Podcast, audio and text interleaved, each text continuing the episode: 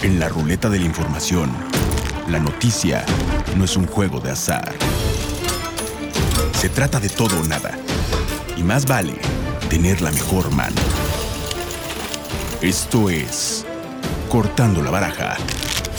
¿Y tú? ¿Qué cartas tienes?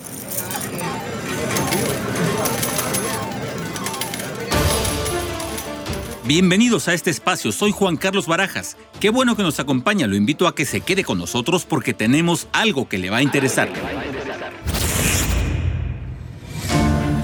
En términos generales, una nueva vacuna puede tardar años o décadas en su desarrollo y elaboración.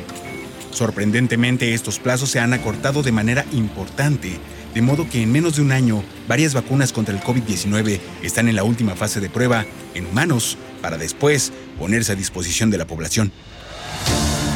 Una buena noticia es que mediante el protocolo COVAX ha garantizado el abasto de algunas de esas vacunas, incluso la etapa 3 de pruebas ya se lleva a cabo en nuestro país.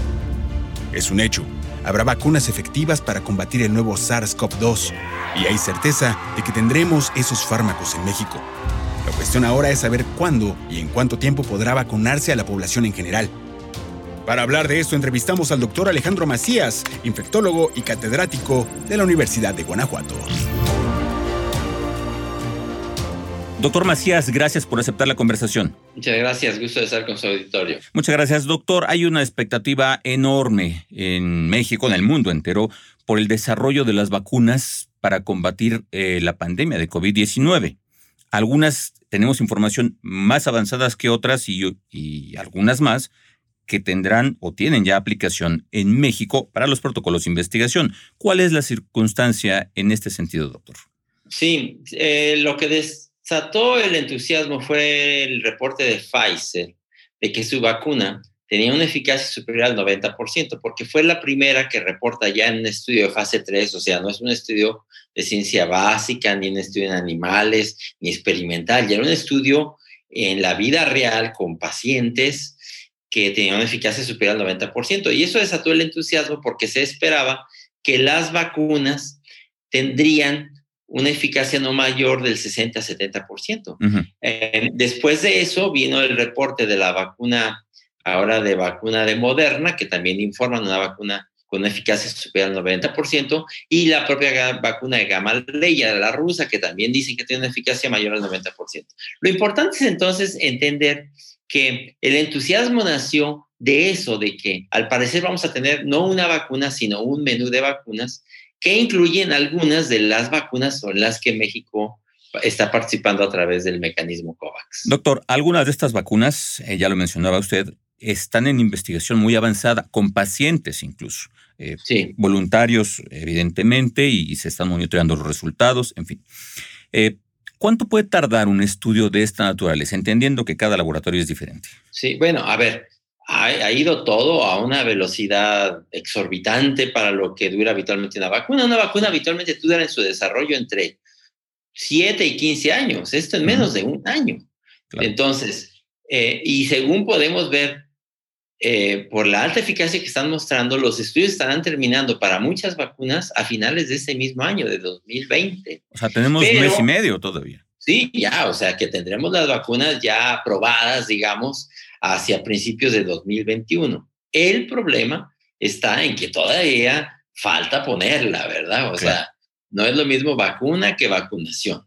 La vacunación no funciona hasta que no te la pones. Entonces, vacunar, digamos, por ejemplo, a la mitad de los mexicanos, por decir que se quiera alcanzar de entrada el 50%, pues estamos hablando de poner 65 millones de vacunas. Y si son de dos dosis, pues entonces estamos hablando de hablar de, poner 130 millones de dosis. No es sencillo. Así tú pusieras eh, 100 mil vacunas diarias, pues quiere decir que en dos años todavía no acabas. Esa es otra inquietud que surge. Por un lado, tiene usted razón, el entusiasmo, porque parece ser que los resultados son muy alentadores porque todo parece indicar que habrá vacuna disponible antes de lo que mucha gente pensaba, digamos, a inicios del siguiente año. Ahora el problema es cuándo nos toca a todos. Claro. Por esta eh, circunstancia de la distribución y la aplicación. Circunstancia. Mira, por ejemplo, algunas vacunas van a ser de aplicación más difíciles que otras. Esta misma vacuna de Moderna, por ejemplo, necesita para su transporte menos 20 grados centígrados, que es temperatura de congelación. Las cadenas de frío que tenemos en México habitualmente para vacunas, ya para su punto final, para aplicación en las clínicas, son cadenas de frío habitualmente de 2 a 8 grados. Entonces, llevar las cosas en congelación no va a ser sencillo. O sea, también hay un problema de infraestructura, entiendo. Hay un problema de infraestructura, de logística. Todo se puede, pero habrá que resolver muchos problemas. La situación está en que no vamos a tener los efectos de la vacunación hasta muy probablemente finales del 2021, principios del 2022. Aquí ahora lo que tenemos es sana distancia, higiene de manos, vigilar, eh, no entrar en espacios atiborrados de gente, ponerse un cubrebocas en todo espacio público. Es lo que tenemos aquí y ahora por todo lo que resta de este año y seguramente por el 2021. Los efectos ya de la vacunación empezaremos a verlos a final de 2021 o principios del 2022. Claro, doctor, entendiendo que si hay más vacunas autorizadas, más distribución, quizá los tiempos podrían acortarse, aunque no le quita el problema del transporte, de la infraestructura y de la logística. Y ahora, barajéamela más despacio. Sí, se puede acortar un poco, pero de todos modos no va a estar sencillo ni van a ser tiempos en que tú puedas hablar de que tengamos efectos de la vacunación, digamos, para el primer trimestre del 2021. Los efectos de la vacunación se van a ver ya hacia finales del 2021 o 2022. Eh, doctor, ¿podríamos pensar entonces que para ver estos efectos, eh, pensaríamos en quizá más del 50% de la población, 50% ya vacunada? Sí, de acuerdo con los, eh, la tasa de transmisión, lo que se llama el R0 de la enfermedad, vamos a necesitar más o menos el 65% de la gente ya inmune. Digamos que de la gente que ya se infectó y que tenga inmunidad, ¿acaso será un 15%? Tenemos que subir otro 50%. Si es 50%, pero de una vacuna que es 90% eficaz, pues vamos a tener que poner alrededor de 60, millones, de vacunas. Y si son dos dosis, son 120 millones. Nomás saca cuenta, si tú puedes poner, digamos, 100 mil vacunas diarias, ya, aquí y ahora. Eso significa en un mes 3 millones de vacunas. En un año, 36 millones. En un año. Entonces tú necesitas dos años. Ahora, si le metes toda la velocidad, el doble de eso, bueno, pues a lo mejor acabas en un año, si bien te va, y todavía tienes que ver los efectos. Entonces, a lo que voy es, no, aquí y ahora, que nadie se equivoque, la vacuna no nos va a resolver el problema de este mismo momento. Claro, eh, importante esto que eh, menciona doctor. Estamos conversando con el doctor Alejandro Macías, él es infectólogo y catedrático de la Universidad de Guanajuato.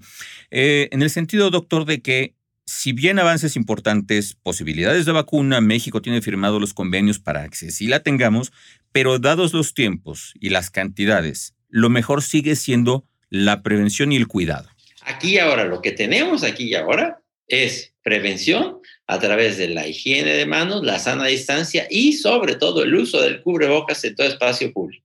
Eso es. Bueno, y por lo pronto ahora, entendiendo también, no son medidas tan complicadas, es decir, podríamos llevarlo a cabo sin mayor dificultad. Claro, de hecho se ha, se ha hecho cálculos en modelos matemáticos que si el 80% de la gente usara un buen cubrebocas, o sea, bien usado, no traerlo con la nariz descubierta, como luego vemos. Ni en el cuello, ni, ni nada de eso. no, no, un cubrebocas bien usado. Si el 80% de la gente lo trajera, el problema de la, de la epidemia se controla, no se elimina, se controla en uno o dos meses. Claro, ahora le sumamos el lavado de manos. Higiene de manos, sana distancia, evitar espacios atiborrados, el que no salgas de manera innecesaria, no, pues sería todavía más rápido. Doctor, tenemos ya un par de minutos para concluir la entrevista. Eh, con todo y esto, con eh, los anuncios hechos recientemente por la Secretaría de Relaciones Exteriores, con las noticias que nos llegan frecuentemente de distintas partes del mundo en cuanto a que muchos laboratorios están trabajando en vacunas,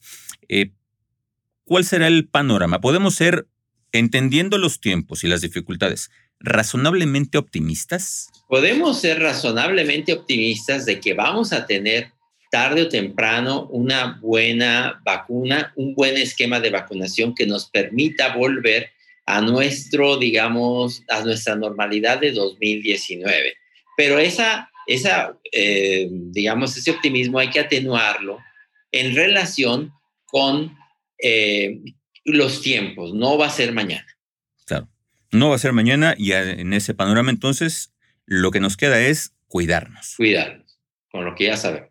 Claro. Doctor, ¿algo más que nos quiera agregar? Yo al final siempre me gusta terminar con una dosis de optimismo. Digo, este no es un problema que hayamos escogido, es una guerra que vamos a resolver. También hay que hay responsabilidades individuales, no todos se lo dejemos a la ciencia y al gobierno. Cada quien tiene que estar en las mejores condiciones físicas posibles, hacer ejercicio, el que tenga enfermedades crónicas que las controle, eh, porque eh, esta enfermedad trata mucho mejor al que se encuentra físicamente mejor. Claro, entre mejor, eh, creo que en todas las enfermedades, entre más eh, sano, más en orden esté uno sin el sobrepeso que nos aqueja, enfermedades crónicas bien controladas, creo que resistimos, el sistema inmunológico resiste mejor cualquier ataque. Así es. Doctor, le agradezco mucho la entrevista. Muy buenas, que estén muy bien, gusto de estar con tu auditorio. Muchas gracias. Ahí lo tiene, información importante. Hay un panorama alentador, si bien los resultados de la vacunación no se verán en pocos meses, es cierto que hay las condiciones suficientes para que la vacuna exista. En tanto, como decía nuestro entrevistado, lo que nos queda es cuidarnos. Hasta aquí el reporte de hoy. Muchas gracias por habernos acompañado. Soy Juan Carlos Barajas, cortando la baraja todos los martes y jueves con un tema que seguramente le va a interesar.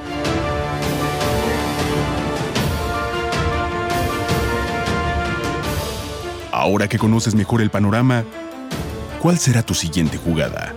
Esto fue Cortando la Baraja. Somos líderes en información digital. Somos multiplataforma. Somos Azteca Noticias.